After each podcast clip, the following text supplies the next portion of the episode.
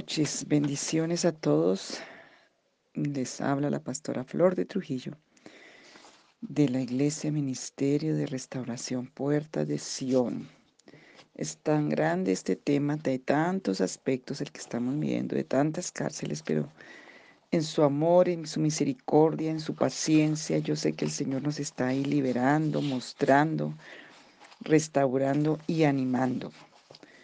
Eh, a todas estas áreas que el enemigo ha venido con tanta fuerza para, para como dice la, la palabra, que vino para engañar, para mentir, para robar, para destruir, para asesinar la vida, la economía.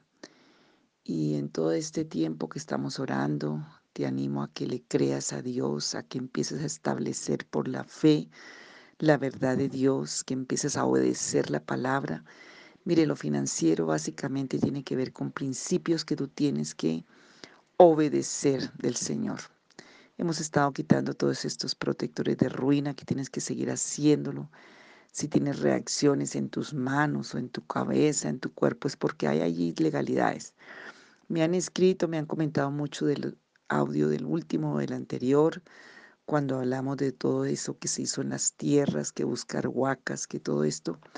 Y de ahí tienes que arrepentirte, tienes que arrepentirte por esas generaciones, pedir que sea perdonada la iniquidad del ocultismo y del espiritismo, que básicamente lo que se practica con esas, esas prácticas de huacas y todo, porque eso van con el brujo, con el hechicero, con el rezo, y es una idolatría porque es codicia y avaricia. Todo eso fue enterrado a los dioses, fue enterrado con maldiciones, fue enterrado porque mucho de eso que se enterró era para protegerlo de los otros enemigos que venían a conquistarlos.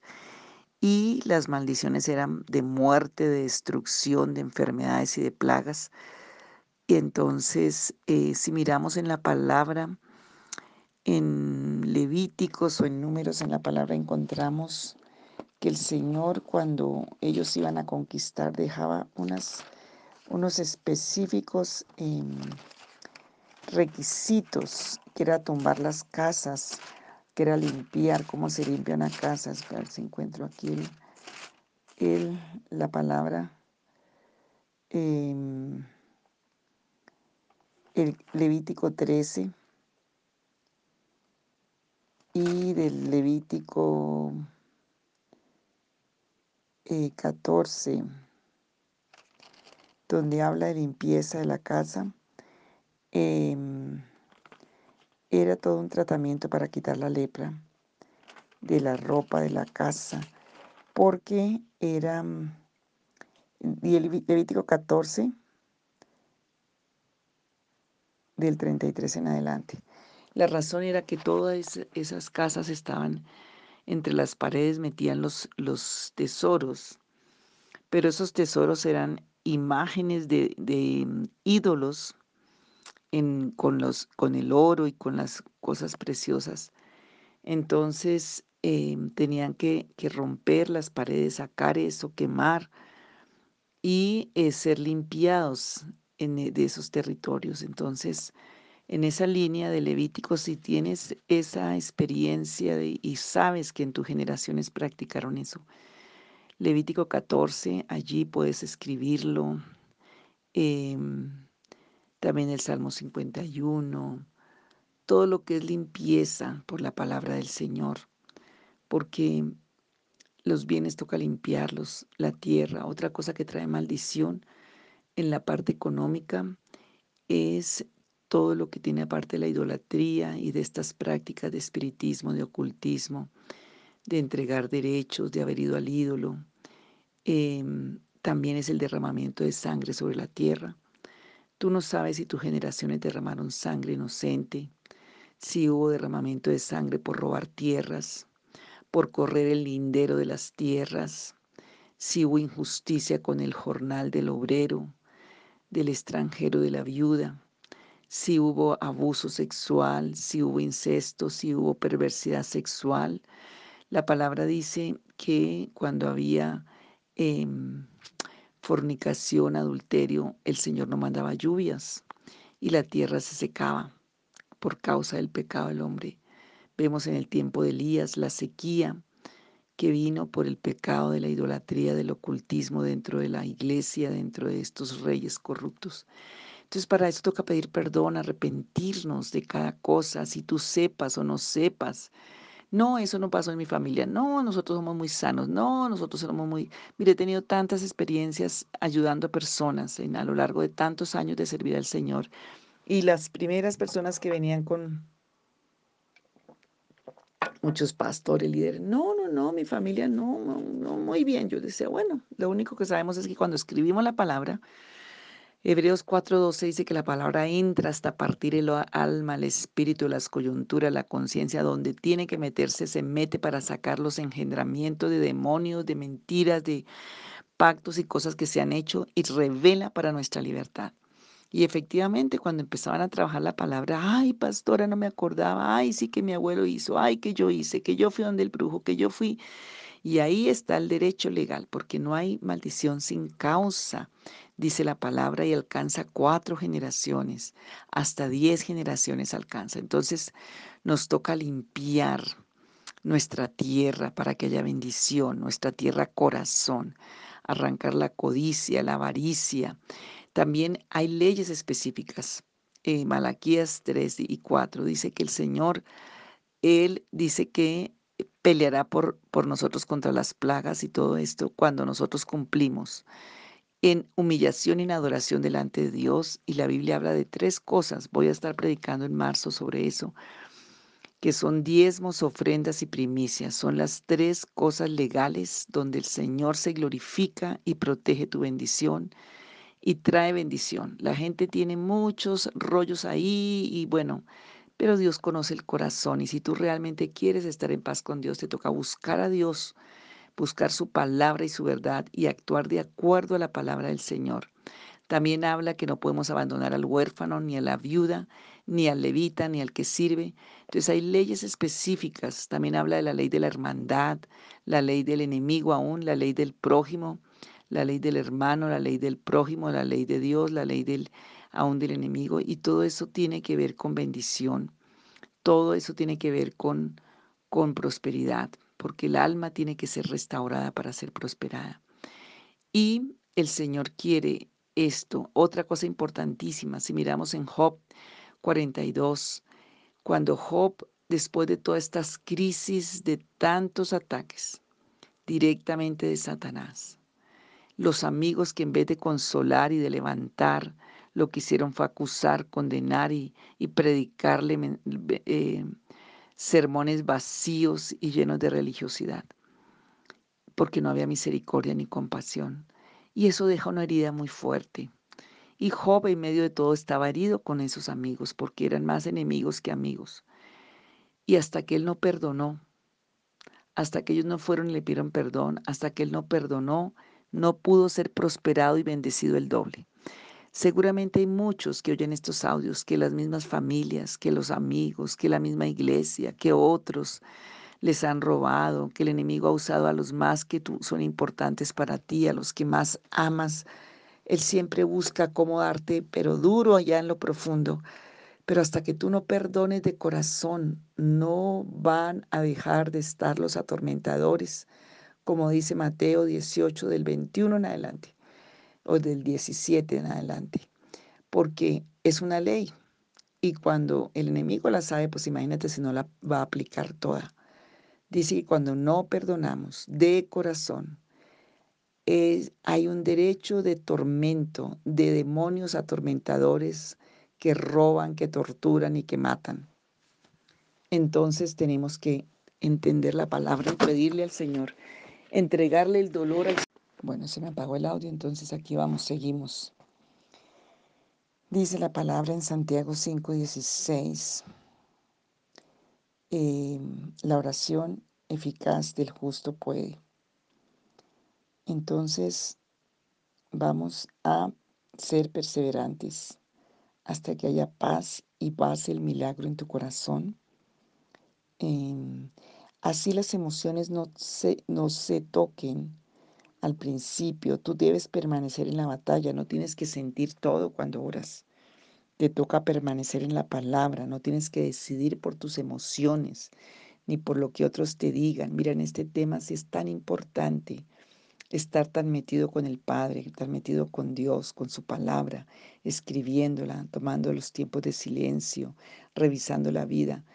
Mira, personalmente, Dios da revelaciones de estrategias de trabajo, de negocio, de inversión. Te lo, se lo digo por mi propia experiencia. Dios conoce un corazón que necesita una respuesta de Él. Dice el Salmo 68 que Él hace habitar en familia a los desamparados, saca a los cautivos a prosperidad, mas los, rebeldes habitarán en la tierra árida. Tienes que revisar tu vida a ver cuánto, em, cuánta rebeldía hay en tu corazón.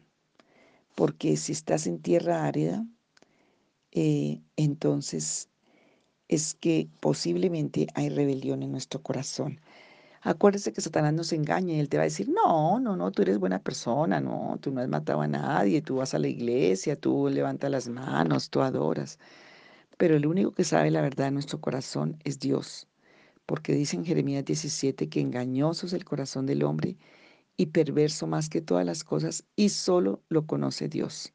Pero cuando nos humillamos, nos postramos, nos arrepentimos, nos quebrantamos, él revela nuestro corazón para darnos la oportunidad de arrepentirnos y de someternos a Él y ver su gloria. Eh, dice, bueno, voy a leer algunos versículos y vamos a, voy a leer el Salmo 113, que casi no lo hemos leído, pero hay muchas, muchas cosas importantes. Dice así, Aleluya, alabado sea el Señor, alaben siervos del Señor, alaben el nombre del Señor, bendito sea el nombre del Señor desde ahora y para siempre, desde la salida del sol hasta su ocaso, sea alabado el nombre del Señor. El Señor domina sobre todas las naciones, su gloria está sobre los cielos. ¿Quién como el Señor nuestro Dios, que tiene su trono en las alturas? que se digna contemplar los cielos y la tierra. Él levanta del polvo, del polvo al pobre y saca del muladar al necesitado. Él levanta de qué? Del polvo al pobre y saca del muladar al necesitado. Los hace sentarse con príncipes, con los príncipes de su pueblo. A la mujer estéril le da un hogar y le concede la dicha de ser madre. Aleluya, alabado sea el nombre del Señor. Ese es nuestro Dios que nos quiere sacar de toda condición de, cárcel, de, de, pobreza. Dice también en 1 de Timoteo 6, 17, a los ricos de este mundo, mándeles que no sean arrogantes ni pongan su esperanza en las riquezas que son tan inseguras, sino en Dios que nos provee de todo en abundancia para que lo disfrutemos. Uno no pensaría que Dios dice eso, pero Dios también quiere que disfrutemos de la abundancia que nos da. Pero tiene que creerla. Yo conté ayer en la prédica, y no sé si en este audio, eh, de este profesor de Estados Unidos que preguntó a todos sus alumnos, era un hombre cristiano que tenía una cátedra en una universidad y dijo, ¿quién quiere ser millonario? Todos levantaron la mano. Y él fue y les dijo, bueno, vayan esta noche y conversen con Dios y mañana me cuentan. Y al otro día volvió a hacer la pregunta y solamente un muchacho levantó la mano y ese hombre llegó a ser millonario. Porque a veces no creemos que Dios tiene cosas buenas. Mira, aquí dice que Dios quiere que disfrutemos de la abundancia. Dios es un Dios abundante, Dios es un Padre abundante. Y a veces tenemos tantos conceptos distorsionados de Dios y de nosotros mismos que pueden ser la causa por la que no avancemos, por la que no logremos, por la que no prosperemos. Y tienes que entrar con Dios y pedir que Él sane esto. Dice en Primera de Crónicas 22:13. Entonces serás prosperado si cuidas de poner por obra los estatutos y decretos que el Señor mandó a Moisés para Israel. Esfuérzate, pues, y cobra ánimo, no temas ni desmayes. Job 8, 5 y 6. Pero si tú vuelves la mirada a Dios y si le pides perdón al Todopoderoso y si eres puro y recto, Él saldrá en tu defensa y te devolverá el lugar que te corresponde. Esa es una promesa muy, muy buena porque Satanás viene a robar, pero el Señor es el que pelea por nosotros. Salmo 118, 25. Padre nuestro, sálvanos ahora, te ruego. Te ruego, Señor, que nos hagas prosperar ahora. Salmo 118, 25. ¿Qué tal hacer esa oración? Salmo 18, 35 y 36. Tú me cubres con el escudo de tu salvación y con tu diestra me sostienes. Tu bondad me ha hecho prosperar. Me has despejado el camino, así que mi tobillo no flaqueará. Gloria a Dios. Salmo 37, 18 y 19. El Señor protege la vida de los íntegros y su herencia perdura por siempre. En tiempos difíciles serán prosperados, en época de hambre tendrán abundancia. Salmo 37, 18 y 19. Yo te recomiendo, sobre todo cuando hay crisis, ¿Por qué no tomar espacios para meternos con esta palabra? Puede ser que te da pereza escribir, que tienes algún impedimento para hacerlo, pero léela, léela, repítela, memorízala, ponla en tarjetas en todo lugar. Y sé que la palabra viva y eficaz va a venir a traer una convicción, va a destapar tus sentidos, tus oídos, va a completar de sabiduría y de inteligencia tu corazón, tu mente, para ver la dirección por la, la que el Señor quiere que tú avances para que puedas ver y creer en las maravillas del Señor que Él puede hacer. Porque la fe viene por el oír la palabra. Y cuando entra la palabra vas a tener una convicción de milagro, de prodigio, de maravilla y vas a poder verlos. Job 5:20 dice, cuando haya hambre nos salvará de la muerte, cuando haya guerra nos librará de la espada. Que este versículo alcance hoy a los de Ucrania. Estaremos a salvo del latigazo de la lengua y no temeremos cuando venga la destrucción. Job 5, 20 al 21. Salmo 90, 15 al 17. Alégranos conforme a los días que nos afligiste y los años en que vimos mal. Aparezca en los siervos tu obra y tu gloria sobre sus hijos, y sea la luz de nuestro Dios sobre nosotros, y ordena en nosotros la obra de nuestras manos la obra de nuestras manos confirma. Voy a dejar aquí estos versículos y vamos a pedirle al Señor esta revelación. Padre, lloro por mis hermanos, por cada uno que escucha estos audios, cada persona que necesita hoy desesperadamente una respuesta. Lloro hoy porque las verdades eternas, profundas, sobrenaturales, Señor, que tú nos dejaste en tu palabra, lleguen a cada vida, Señor. Sigo en este tema de salir de las cárceles.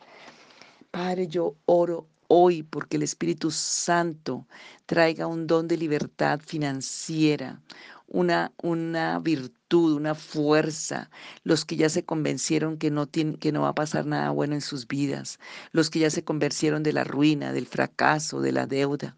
Señor Jesucristo, yo te pido que les des la virtud, que les des la convicción, la fuerza, el poder de la libertad. Señor, en el nombre de Jesús de Nazaret, te pido que caigan las vendas, las escamas, que venga ese anhelo, que venga el gusto, que venga el deseo, la satisfacción de ser libre. Quita la ansiedad, la angustia, la oscuridad, las tinieblas, toda mentira que ha entrado con la crisis. Señor Jesucristo, toda esa ese tormento del corazón, que venga, Señor, esa paz, que venga, Señor, ese espacio para buscarte con todo su corazón. Yo te pido por fuerzas, por capacidad de libertad, porque, Señor, venga esa revelación, porque aún en sueños tú les muestres, les des las estrategias, Señor, que haya una convicción para aceptar que tú eres bueno, un Dios todopoderoso, un Dios rico en bendición, un Dios que quiere lo mejor, un Dios que dio todo lo máximo que tenía en la cruz, Romanos 8:32, que venga esa convicción, esa fuerza y Señor que venga también la ilusión de esa libertad, la satisfacción, el contentamiento. Señor, que venga esa fe vivificada y, resucitada. Padre Celestial, que esa lengua sea libre de tanta palabra negativa, esos sentidos sean limpiados para que puedan entender tu revelación, que se limpie el cuerpo de tanta ansiedad, de tanta enfermedad por la misma condición. Padre, en el nombre de Jesús, que los yugos, que las oscuridades, que las tinieblas, que todo protector de ruina huya de sus vidas por el poder de la sangre del Cordero de Dios. Padre Celestial, hoy yo te pido también porque haya liberación en la vida moral, en la vida económica, porque quites el temor que tiene la gente de darte a ti lo que te pertenece, de diezmar, de ofrendar, de dar primicia. Señor, quita todas esas mentiras del diablo que han estado en las personas. Señor Jesucristo, Padre, hoy yo te pido que tú obres soberana y sobrenaturalmente que veamos tantos testimonios en este tiempo, Señor, porque eres un Dios soberano y sobrenatural. Trae los diseños, trae las estrategias, trae lo sobrenatural. Señor, trae esas vidas llenas, Señor, y quita la culpa, la condenación, la opresión, quita la mentalidad de esclavo, quita la mentalidad de ruina, quita la mentalidad de miseria, de pobreza, de escasez, quita la michicatería, quita la tacañería, quita, Señor, toda esa autoprotección, todos esos espíritus narcisistas de idolatría, todo esto que son causa, Señor, y, aún consecuencia de estas condiciones. Padre Celestial, y amplía en las palabras, Señor. Mira tanta promesa que tenemos. Padre, ayúdanos a vivir de acuerdo a lo que tú has determinado para tus hijos. Gracias, Padre, en el nombre de Jesús. Amén.